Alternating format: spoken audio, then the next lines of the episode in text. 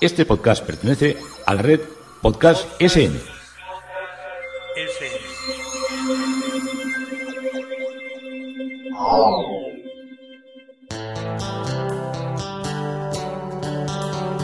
Historia con sentido. Un podcast realizado y presentado por Juan Carlos González.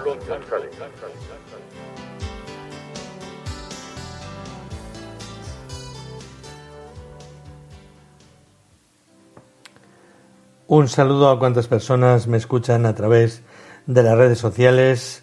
de Facebook, de Twitter, de mi página web Historia con Sentido y de la red de podcast Podcast SM. Yo soy Juan Carlos González y un día más encantado de acercaros un espacio de la historia. Hoy el tema propuesto es hacia el final del gran maestro, del gran maestro Caravaggio. Cuando ha llegado este verano tan tórrido y tan, tan seco, pues eh, han sucedido cosas muy curiosas. Primero todos hemos estado conmocionados por esos grandes incendios que ha habido en Australia, que han, que han eh, eh, no voy a decir saquear, pero, pero destrozar tantas extensiones de kilómetros y kilómetros de, de, de, foresta, de bosque y de que nos da una vez más sentido a lo importante que es la labor de prevención y luego a tener eh, mecanismos, yo creo que estatales, de, de poder eh, atajar los fuegos con, con, con, rapidez. Nosotros igual hay cosas para las que no somos modelo, pero como país como región europea, pero en esto sí que tenemos bastante, bastante aprendido. Hay veces que hay fuegos terribles en nuestra península que, que, se ciegan vidas humanas, pero también hay una, una cantidad cada día mayor ingente de medios aéreos, terrestres, de logística, de prevención en invierno, que siempre tendrían que ser más, pero que al menos atajan los problemas cuando, cuando suceden. Muchas veces pasamos en las grandes ciudades sobre todo por las, eh, las bases de, los bomberos. Los que viváis en una gran ciudad os habrá... Y ahí veis unos camiones espectaculares que dices tú, y esto, esto para dos días que se emplean, pero claro, una vida humana no tiene precio y vale más que, que cualquier camión de bomberos que valga muchos eh, cientos de miles de euros, porque pueden salvar en un momento una vida humana. Y a veces es un incendio, ya afortunadamente incendios cada vez de viviendas y esas cosas me refiero. Hay menos, puede haber algún derrumbe en alguna obra, algún problema de ese tipo. Muchas veces tienen que ir a, a cortar un árbol que se ha caído por el viento, porque claro, también las ciudades mucho árbol que está muy bien porque dan sombra en, en verano y producen oxígeno que va a la atmósfera, pero luego el mantenimiento, ay Dios mío, yo no sé los ingenieros agrónomos a qué se han dedicado, porque veis árboles torcidos, torcidos, y dices tú, si ese árbol se va a caer y no lo cortan. Y en cambio otros que aparentemente están bien lo cortan porque dicen que tienen no sé qué, que la hoja. Yo a veces suelo decir, pues mal les valdría que cortaran el, el, el, tronco que está inclinado hasta la mitad de la carretera que el que aparentemente está bien. Pero bueno, tampoco me voy a meter en lo que es la, la ordenación de las, de las familias. Entonces aquí pues suele ser típico cuando empiezan todo esto de los, de los incendios, pues emplear pues estos, estos aviones que muchas veces cuando vas por la carretera de Torrejón de Ardoz hacia Guadalajara los ves ahí aparcados en invierno sobre todo que hay menos problemas esto pues a ver un yo creo que se ven una docena igual hay más no de hidroaviones que están pintados de amarillo amarillo chillón amarillo tierra pero amarillo un, un, eh, un color entre el amarillo y el marrón albero una cosa así es un es un color muy, muy típico, ¿no? Que están allí parados y que luego en verano pues se destinan las distintas bases y solemos ver en la televisión pues la típica escena sí, que es coger agua agua eh, dulce preferiblemente porque yo no sé por qué un día veo un reportaje en la tele que decían que el agua yo decía pues si echas agua se apagará el fuego igual dicen que el agua salada no apaga igual el fuego que el agua dulce y que ahora ya, ya, ya sabéis que aquí, eh, por si me estáis oyendo algún fisno o alguno que sea muy, muy pijo, muy ricachón, que no creo que me lleguen muchos ricachones, pero bueno, igual, igual algún fisno así, todos los ciudadanos tienen obligación de ceder sus piscinas para coger agua de los helicópteros al menos. Sea que si un día te estás dando un baño, un chapuzón, y te aparece un, helicóptero encima que va a llenar una gran bolsa de agua, se lo tienes que permitir. Eso es una ley que hay en, nuestro país. Claro, todo esto, pues lo que os digo, cuando se hace desde el Estado, pues se puede coordinar un poco más las cosas. Bueno, como os digo, volvemos a verano. Los hidroaviones que veo en Torrejón de Ardoz recogiendo agua en los, en los grandes embalses. Pero claro, este año ha habido tal sequía que hubo un, serio problema, que era que los embalses de agua se habían quedado tan bajos que había veces que no podían eh, los, los hidroaviones hacer la maniobra. ¿Os imagináis cómo es la, la, escena? El hidroavión se posa, se posa en el agua, coge con, como si dijéramos, abre una compuerta en su panza, llena de agua, la cierra y toma, toma, toma altura de, toma altura de vuelo. Esto es lo que hace normalmente un hidroavión y luego suelta ese agua encima de donde está, donde está produciéndose, donde está produciéndose el incendio. Así es como, así es se, como se actúa. Entonces, como los embalses estaban muy bajos, pues tenían que irse a embalses más lejanos a rellenar los grandes embalses que hay, eso que se denomina el mar de Castilla y todos esos,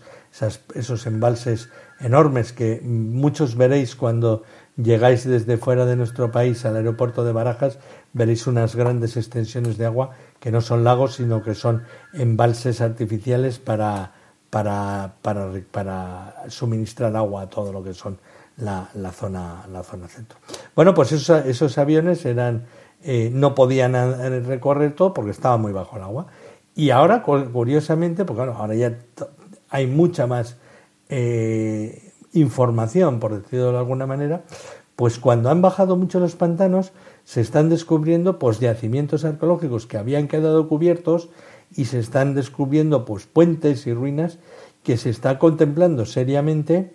pues desmontarlas y llevarlas a un espacio donde se pueda donde se pueda eh, observar y donde se pueda claro tampoco te lo vas a llevar a, a, a 200 kilómetros. Lo único que se trataría es de desmontarlo y subirlo a un nivel que no se cubra por el agua, lo más cercano. Hay algunas experiencias de estas ya, ya hechas. Hay, una, hay un templo que iba a quedar cubierto en la provincia de Cáceres, creo que es en la provincia de Cáceres, no me acuerdo el nombre, pero yo lo he estado visitando y está justo en la orilla del agua, es precioso, el efecto es precioso porque está la, las columnas y el, el inicio del templo y tienes de fondo el azul del, embalse. Claro, la, modernidad llega a todos los sitios y, y, bueno, a muchas veces con un criterio pues poco... Claro, al que le indurnan, imaginaros uno que vive en un pueblo y que de repente dice, no, te tienes que ir de aquí porque este pueblo lo vamos a cubrir todo de agua y ya va a desaparecer. Y, y desmontar cementerios, algunos, en algunos casos llevarse iglesias, en fin, a mí me parece terrorífico. Yo no vivo anclado a un pueblo exactamente, he vivido en, bastantes sitios y no tengo la, la, la, eh, la obsesión de la nostalgia del terruño, por decirlo de alguna manera, pero entiendo que tiene que ser demoledor. Entonces, pues bueno, me ha llamado la atención y así os lo hago llegar en este introducto de, de la, de, la, de lo que está siendo el, estos años de sequía, que dicen no hay cambio climático, pero algo debe haber, pues que, que están descubriéndose pues también iglesias, ábsides, claro, las pinturas que podían tener ciertos ábsides y ciertas iglesias, pues eso ya no, porque la, misma acción del agua se lo ha comido todo, pero arcos, portadas, esa imagen siempre tan como tan tan dantesca que hay que un pueblo baja el nivel del agua y se ve la torre del campanario todavía eh, con una parte cubierta por el agua y la torre por la parte de arriba, ¿no? Que curiosamente se ha pintado poco en la pintura en la pintura contemporánea. He visto yo pocos cuadros de, de, iglesias de esas, de esas eh, superficies de agua con un, con un torreón que, que sobresale. Habrá que gastarse mucho dinero, indudablemente mucho dinero también. Hay cosas buenas porque las, eh, los poseedores de lo que es, esa parte de, de ruinas y de cosas también son las confederaciones hidrográficas. Las confederaciones hidrográficas tienen dinero, ¿eh? que el mundo del agua aquí, con los derechos de riego, con todas estas cosas, esos mueven y mueven, mueven, mueven mucho. Aquí se llaman confederación hidrográfica y cada río, pues el Ebro, el Tajo, el Guadiana, incluso el Guadalfeo, incluso ríos más pequeños, tienen su propio, su propio control de agua y su propio control de presas, que eso lo del control de las presas también es una cosa complicada, que no puedes tener una presa llena, llena, llena y que luego venga el invierno y se te desborde. O no la puedes dejar vacía y luego tener necesidad de agua y no poder contar con ella. Un mundo, el mundo hidrológico, hidrográfico y con todas estas, con todas estas hidras que eran las, eh, los personajes también mitológicos que tenía el, que tenía la, la literatura la literatura antigua. Eh, y esto, pues, el, volver a encontrar lo antiguo, las iglesias eh, sumergidas, nos, nos, va a acercar en este, en este podcast, pues ya a, la que, a lo que fue la etapa final de la vida del gran maestro Caravaggio. No porque acabó sumergido, sino porque fue perseguido y muchas veces tuvo que encontrar refugio en lo que eran eh, los intereses políticos y sociales que tenía la Italia del siglo XVII, del inicio del XVII que le tocó vivir. Eh, su estancia en la ciudad eterna, como dijimos, es que ya había matado a un, señor y tal, las cosas ya se habían puesto serias y le habían dicho que le iban a cortar la cabeza. Entonces ya la estancia en la ciudad eterna pues se hizo prácticamente imposible. Y para ayudar a Caravaggio a escapar fue el príncipe Felipe I Colonna quien le ofreció asilo dentro de uno de sus feudos que tenía en, las localidades de Lazio di Marino, eh, Palestrina, Zagarolo y Paliano, que eran sus enclaves, y de igual manera mm, lanzó una serie de desinformadores por Roma eh, para contar la, eh, contando, perdón, con la ayuda de otros miembros de la familia, que testificaban la presencia del pintor en otras ciudades. Ah, pues sí, le hemos visto, está en Venecia, este está en Venecia, está, pintando una iglesia. Sí, los, la policía que andaba detrás de él, pues, o, está en está en Milán y él no estaba allí, evidentemente. Esto es cuando se habló de la desinformación que hacían sobre, sobre él. Como posible pago de, de esta ayuda vital eh, para escapar, eh, el pintor realizó varias pinturas en su fuga, entre otras pintó la Cena de Maús en 1606, que se encuentra en la Academia de Bellas Artes de Brera de Milán, y el cuadro cuenta el episodio del Evangelio que sucede después de la resurrección. Jesús se encuentra en una taberna de Maús, una localidad no muy lejos de, de Jerusalén, y después de dividir el pan lo bendice con el mismo gesto realizado durante la última cena y así es reconocido por dos discípulos que ha, encontrado por la calle. El rostro de, Cristo queda con una, parte en la penumbra y expresa un sentimiento de, conmovedora melancolía, probablemente influido por lo que estaba sintiendo él al tener que huir. Eh, la, alteración, la alternancia de luces y sombras crea una, una atmósfera de una gran intensidad mística que sin embargo no entra en conflicto con, lo sencilla que tiene la obra. Hay quien dice que la figura de Cristo es, el, mismo, el Caravaggio. Perdón. Y se conserva, como dije, en la Pinacoteca de Brera el Miral. Y en 1602 el artista hizo una primera versión del mismo del mismo tema que se encuentra en la National Gallery de, de Londres. A finales del año 1606 Caravaggio llega a Nápoles, donde permaneció alrededor de un año, y la fama del pintor ya era bien conocida. Pero claro, ahí no le podían coger porque esto era, eh, esto era otra cosa, esto era un, el virreina, un reino, un reino que era de gran influencia española. Y los Colonna eran los que mandaban. Y la, eh, Colonna le, recomendó a una rama lateral, que eran los que vivían en, en Nápoles, que eran los Carrafa Colonna. Y aquí Merece vivió un periodo feliz y prolífico. De hecho, aquí fueron ejecutados eh, Judith eh, decapitando a Lofernes en 1607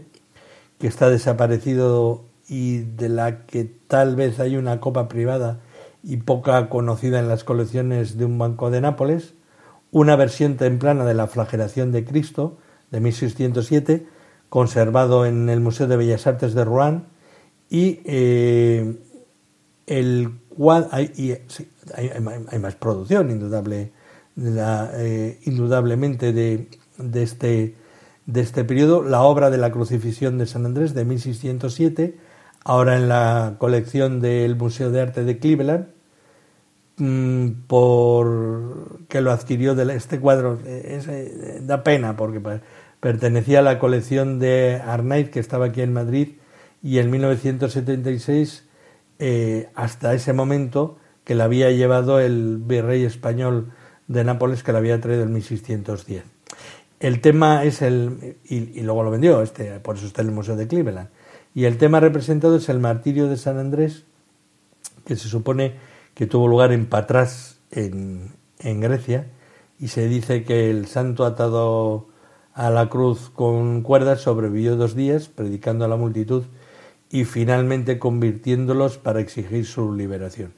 Y el, cuando el procónsul romano Aegeas, representado en la parte inferior derecha, ordenó que fuera derribado, sus hombres fueron golpeados por una parálisis milagrosa en respuesta a la oración del santo para que se le permitiera eh, someterse al martirio. Desde el siglo XVII se mostró a, San Andrés Apóstol con una, cruz diagonal, pero Caravaggio había visto, se había visto influenciado por la creencia de el, hasta el siglo XVI de crucificar el, el, al apóstol en, en, una, en, una, cruz normal. El 11 de julio de 1610,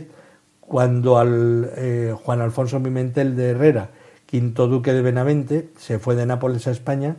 después de haber servido como virrey de esa ciudad durante siete años, tomó la pintura de, de Giovanni Pietro Bellori, que describió como la crucifixión de San Andrés, y la pintura se instaló en el palacio que la familia tenía en, Valladolid, eh, que y era una obra muy parecida a la de, a la de Caravaggio.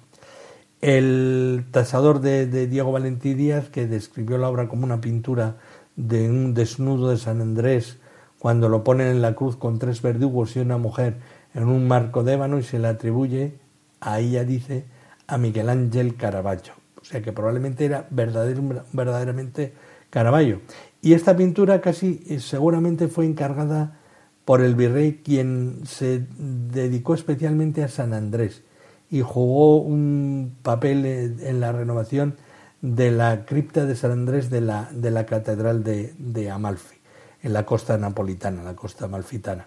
Se cree que la pintura de Valladolid es la misma que la presente, adquirida por el, por el Museo del Arte de Cleveland en 1976. Hay otras tres versiones de la composición, una en la colección Vega de Viena, otra en la colección eh, eh, Spear de Londres y otras que, le atribuyen. Eh, este fue un encargo y entonces él iba repitiendo, repitiendo cómo pasará y se seguirán encontrando obras de, obras de, de Caravaggio. Y por último, el más importante que supone fue encargada por Carafa Colonna, tal vez para colocarla en la capilla familiar de la iglesia de, San Domenico Maggiore, de la cual ya estoy preparando un podcast de la San Domenico Maggiore de, de Nápoles, dedica a Nuestra Señora del Rosario, que es una obra realizada entre 1606 y 1607 con el tema de uno de los misterios dolorosos de la corona del Rosario, que es la oración, la coronación de, la coronación de, espinas.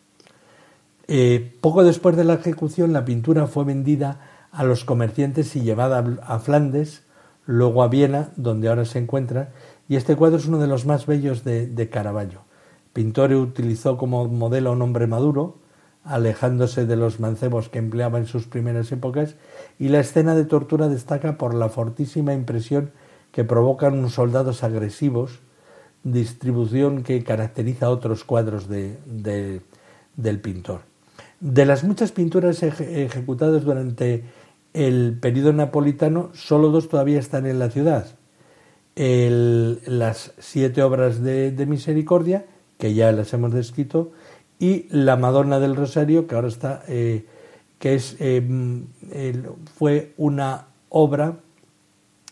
que él, le encargaron para una iglesia concreta.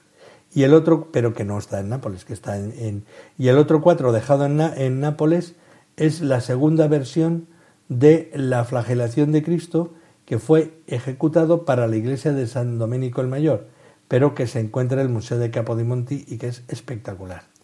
Según su biógrafo Bellori, la obra fue encargada por la importante familia Di Franco, para la capilla, como os he dicho, de San Domenico Mayor y la familia tenía conexiones con la Hermandad del Pío Monte de Misericordia, en cuya iglesia ya habría visto en, en, en el, en, cuando visitaba la parroquia y entonces fue por, lo, porque, por lo que le encargó. Y en el año 1972 la flagelación se sube al Museo de Capodimonti para engrosar lo que era la categoría de, del, del museo. En el año 1607, Michelangelo Maresi, Caravaggio, partió para Malta. De nuevo, por intercesión de los Colonna, y aquí entró en contacto con el gran maestro de la Orden de Caballeros de San Juan, Alok de Vignancourt, a quien el pintor hizo un retrato. Alok de Vignancourt se unió a la Orden de los Caballeros de San Juan, los Caballeros de Malta, en 1564 a los 17 años y se distinguió al año siguiente durante el gran sitio de Malta cuando los turcos invadieron la mayor parte de la isla. Fue elegido gran maestre en 1601 y decidido a realzar el prestigio de la orden y su nueva capital posterior al sitio, La Valeta. No puede sorprender pues que agradeciera la oportunidad de tener en su corte al más famoso pintor de Roma y Nápoles en aquel momento, que era Michelangelo da Caravaggio. Caravaggio llegó a Malta desde Nápoles en julio de 1607 y, de acuerdo con sus primeros geógrafos, comenzó al principio a hacer retratos de, de Vignacourt y de otros caballeros del más alto eh, rango en lo que era la orden. Y este famoso retrato muestra al gran maestre con armadura formal, sosteniendo su bastón de mando, y en una imagen brillante del, del militar y de la fuerza de, de los caballeros. Entonces ya tenía unos 60 años de edad y había reforzado todas las fortificaciones de la isla, había construido un acueducto para garantizarse el agua de la ciudad y lanzado varios, eh, respondido a los varios ataques que le habían lanzado los turcos. Convirtió a los caballeros en un poder soberano, convirtiéndose de, de, hecho en, príncipe que solo respondía ante el Papa y con su propia corte, un corte ciertamente rica por el comercio. Y una de sus novedades fue rodearse de, jóvenes pajes a imitación de la moda de las cortes principescas y sus pajes estaban seleccionados, por supuesto, entre las familias eh, católicas más nobles de, Europa. Eh, como recompensa por esta pintura de Vignacourt, hizo, eh, bien, como recompensa, el, gran maestre de Malta, pues le, da de alguna manera el, el, privilegio de poder estar allí, pero este como era tan pendenciero, pues también se pelea y acaba, y acaba yéndose. Porque también su objetivo era, el de Caravaggio era convertirse, eh, el, perdón, de Caravaggio era convertirse en caballero, para obtener la de, la Orden de Malta para obtener inmunidad, porque todavía colgaba por sobre él la sentencia de, de, decapitación. Y en este contexto Caravaggio firmó un documento que cuestionaba el lugar de su nacimiento y él, él dice que, que, que no es el... O sea, lo que trata de hacer, a ver si nos entiende, si explicarlo, es que ya no firme como Caravaggio, sino que firme como Miguel Ángel, Miguel Miguel Ángel, Miguel Ángelo de, de, Milano, para que no le, le, digan, ah, este es el Caravaggio, a este le vamos a cortar, a cortar la, la cabeza, porque ya le conocían por Caravaggio mucha gente. La actividad del pintor eh, continuó pintando en 1608 la degollación de San Juan Bautista, su pintura de más gran tamaño, conservado en la Catedral de San Juan de la, de la Valeta, y en esta misma iglesia hay otra obra del pintor que es San Jerónimo escribiendo. Este cuadro pertenece a la etapa en la que Caravaggio trabaja en Malta, con una gran variedad de, colores, una gran variedad eh, cromática y un cuadro muy, muy sensible, por, podríamos decirle. Está con la mano en la pluma, eh, se le nota todo lo que son las venas del brazo, la tensión, la calavera tan propia de la meditación de la muerte que tenía San Jerónimo presente en todas, las, en todas sus obras. De igual modo, en Malta pintó el retrato de Fray Antonio Martelli, realizado en, en 1608, que se encuentra ahora en el Palazzo Pitti, es una de las verdaderas obras excepcionales. El personaje en cuestión, el Fray Antonio Martelli, es un miembro de la Orden de Malta, a la cual Caravaggio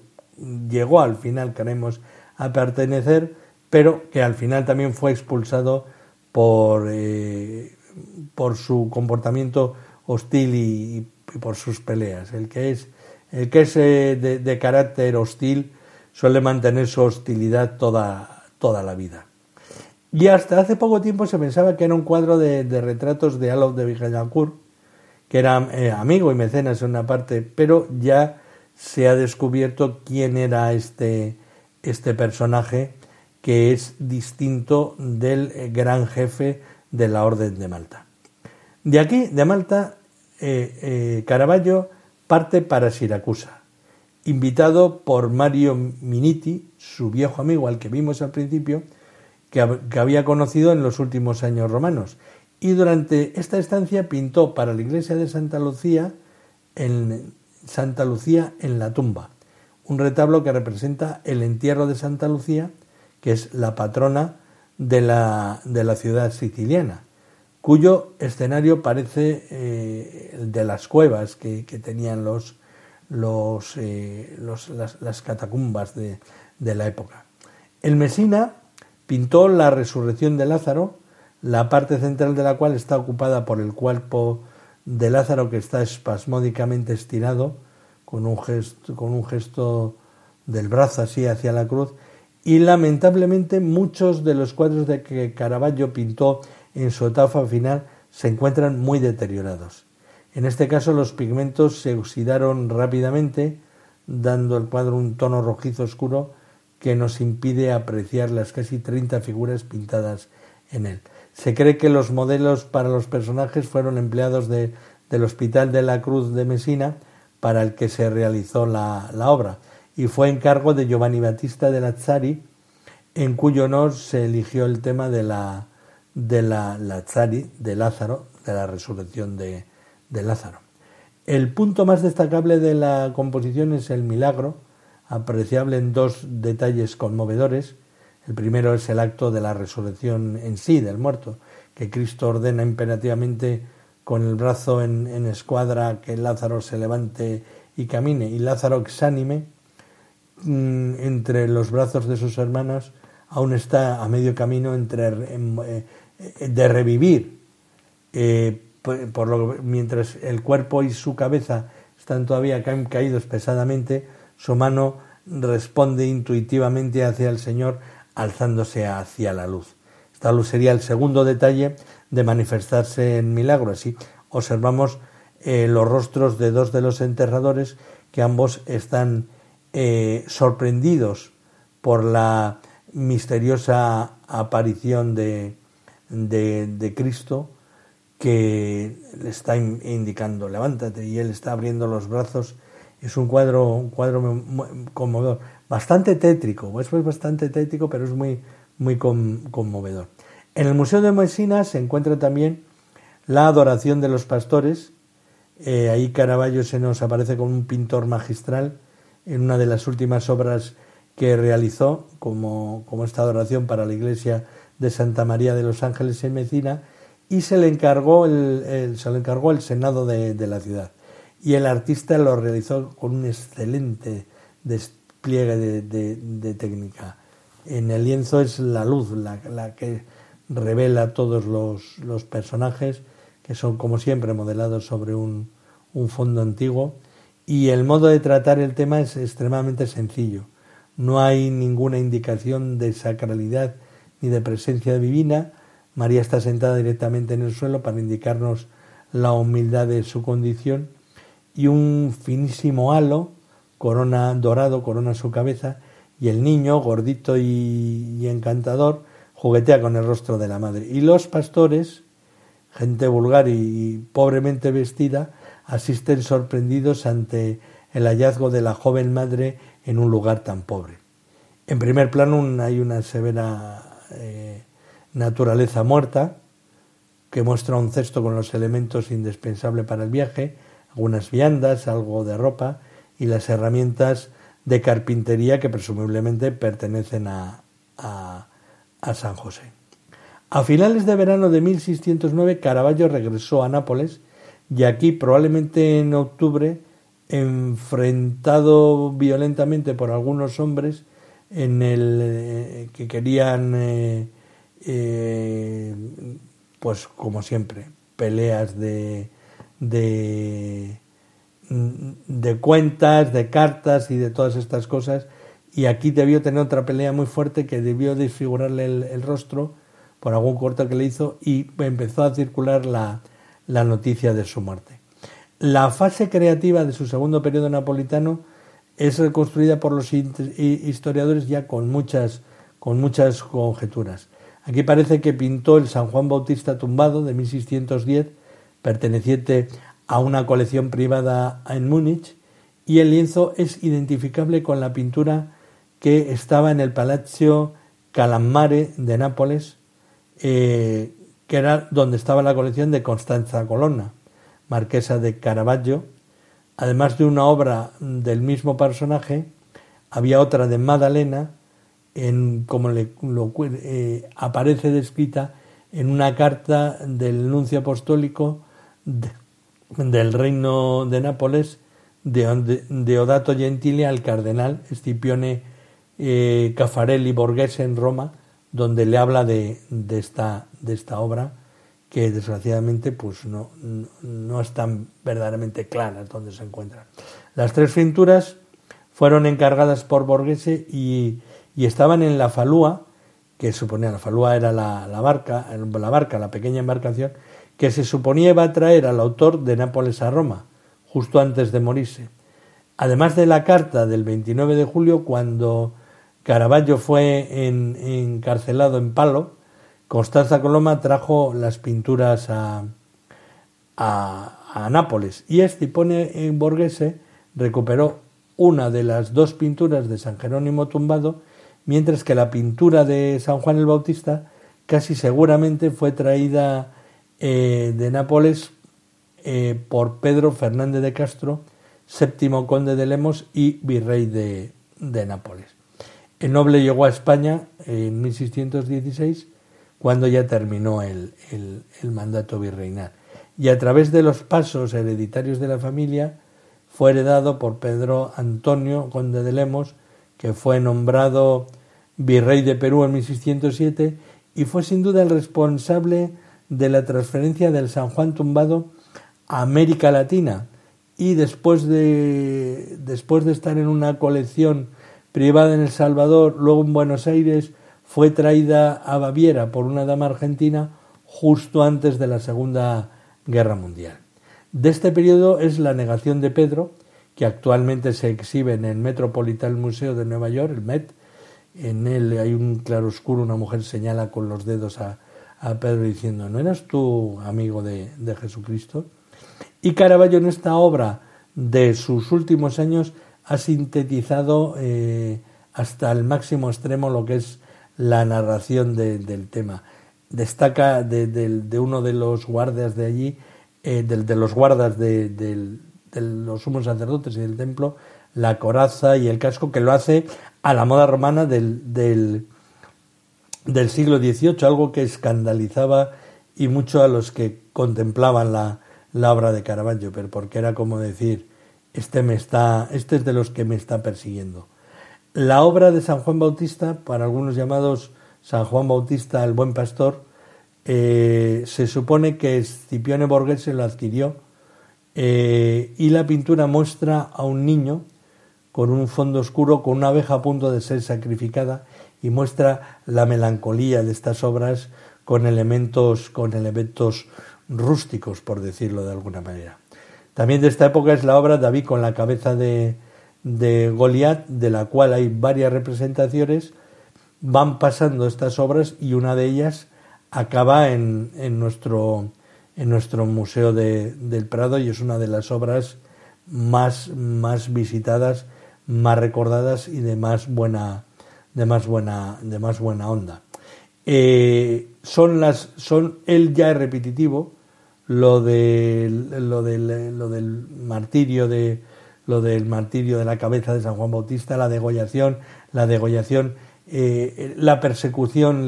se le acerca, él ya intenta eh, buscar, la,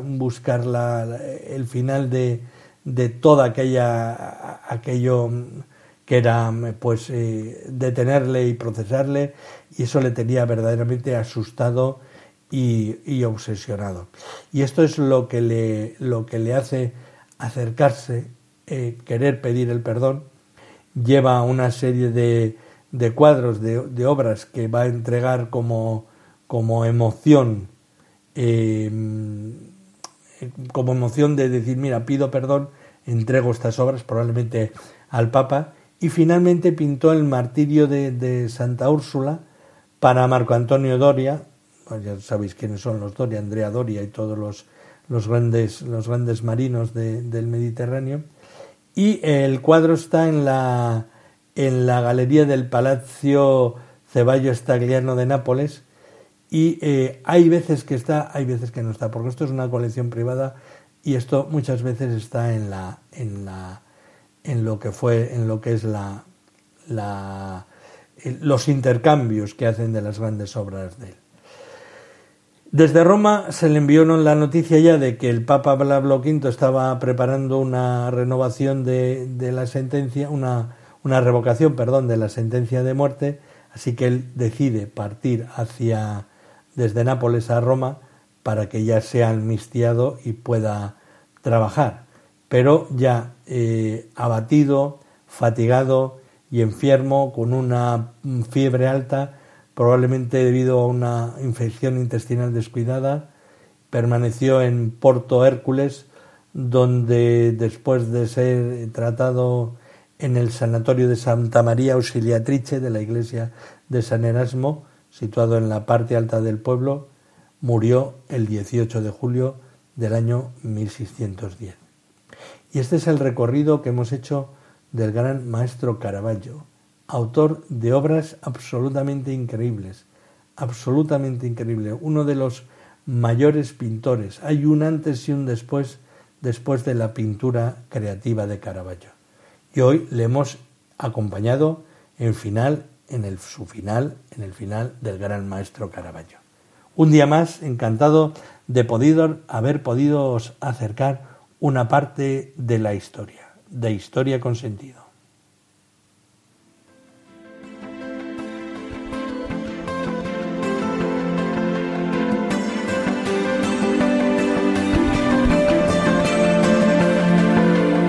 Hasta aquí un episodio más de Historia con Sentido. El podcast que te habla de historias de la historia, sucesos, eventos, como si el ayer fuera hoy. Síguenos a través de iTunes, Spreaker o iVoox. Contacta con nosotros por correo electrónico escribiendo a podcast.historiaconsentido.com.